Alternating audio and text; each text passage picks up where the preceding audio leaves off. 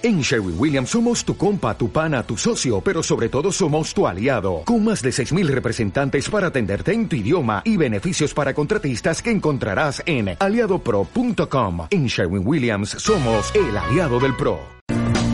Participa de un movimiento de lectura de las Escrituras.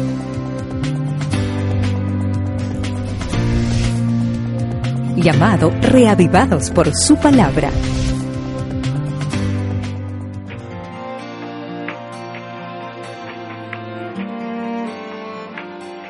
Primera Samuel capítulo 9, versículo primero.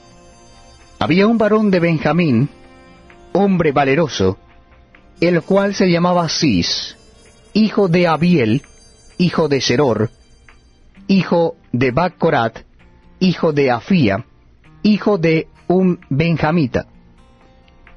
Y tenía él un hijo que se llamaba Saúl, joven y hermoso entre los hijos de Israel no había otro más hermoso que él. De hombros arriba sobrepasaba a cualquiera del pueblo. Y se habían perdido las asnas de Cis, padre de Saúl. Por lo que dijo Cis a Saúl su hijo, Toma ahora contigo a alguno de los criados, y levántate, y ve a buscar las asnas. Y él pasó el monte de Efraín, y de allí a la tierra de Salisa y no las hallaron. Pasaron luego por la tierra de Saalín y tampoco. Después pasaron por la tierra de Benjamín y no las encontraron. Cuando vinieron a la tierra de Suf, Saúl dijo a su criado que no tenían consigo, Ven, volvamos, porque quizá mi padre, abandonada la preocupación por las asnas, estará acongojado por nosotros. Él le respondió, He aquí ahora hay en esta ciudad un varón de Dios, que es hombre insigne. Todo lo que él dice acontece sin falta. Vamos pues allá, quizás nos dará algún indicio acerca del objeto por el cual emprendimos nuestro camino. Respondió Saúl a su criado, Vamos ahora, pero ¿qué llevaremos al varón? Porque el pan de nuestras alforjas se ha acabado, y no tenemos que ofrecerle al varón de Dios ¿qué tenemos? Entonces volvió el criado a responder a Saúl diciendo, He aquí, se halla en mi mano la cuarta parte de un ciclo de plata. Esto daré al varón de Dios, para que nos declare nuestro camino. Antiguamente en Israel, cualquiera que iba a consultar a Dios decía así, Venid y vamos al vidente, porque al que hoy se llama profeta entonces se le llamaba vidente. Dijo entonces Saúl a su criado, Dices bien, anda, vamos. Y fueron a la ciudad donde estaba el varón de Dios. Y cuando subían por la cuesta de la ciudad, hallaron unas doncellas que salían por agua, a las cuales dijeron, ¿Está en este lugar el vidente? Ellas, respondiéndoles, dijeron, sí, helo allí delante de ti, date prisa, pues, porque hoy ha venido a la ciudad en atención a que el pueblo tiene un sacrificio en el lugar alto. Cuando entréis en la ciudad, le encontraréis luego, antes que suba al lugar alto a comer, pues el pueblo no comerá hasta que él haya llegado, por cuanto él es el que bendice el sacrificio. Después de esto, comen los convidados. Subid pues ahora, porque ahora le hallaréis.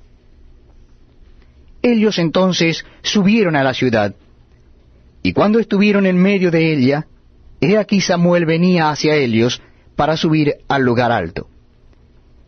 Y un día antes que Saúl viniese, Jehová había revelado al oído de Samuel diciendo, Mañana a esta misma hora yo enviaré a ti un varón de la tierra de Benjamín, al cual ungirás por príncipe sobre mi pueblo Israel, y salvará a mi pueblo de mano de los filisteos porque yo he mirado mi pueblo, por cuanto su clamor ha llegado hasta mí. Y luego que Samuel vio a Saúl, Jehová le dijo, He aquí, este es el varón del cual te hablé, éste gobernará a mi pueblo. Acercándose pues Saúl a Samuel, en medio de la puerta le dijo, Te ruego que me enseñes dónde está la casa del vidente. Y Samuel respondió a Saúl diciendo, Yo soy el vidente.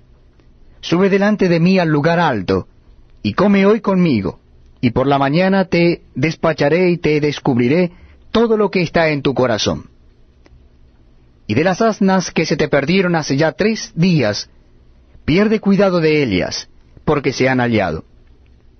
Mas, ¿para quién es todo lo que hay de codiciable en Israel? Sino para ti y para toda la casa de tu padre. Saúl respondió y dijo, ¿No soy yo hijo de Benjamín de las más pequeñas de las tribus de Israel? Y mi familia no es la más pequeña de todas las familias de la tribu de Benjamín. ¿Por qué, pues, me has dicho cosa semejante? Entonces Samuel tomó a Saúl y a su criado, los introdujo en la sala, y les dio lugar a la cabecera de los convidados, que eran unos treinta hombres.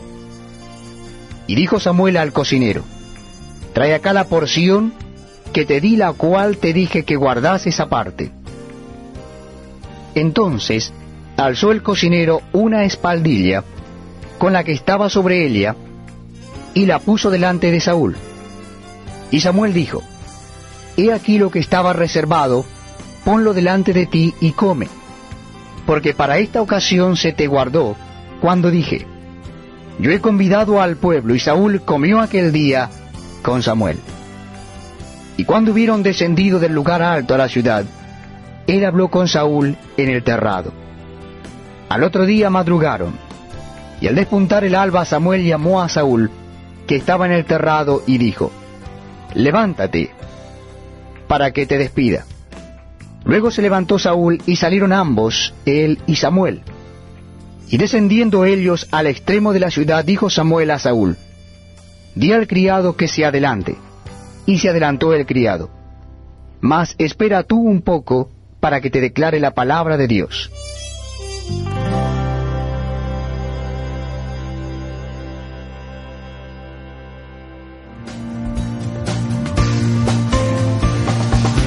reavivados por su palabra.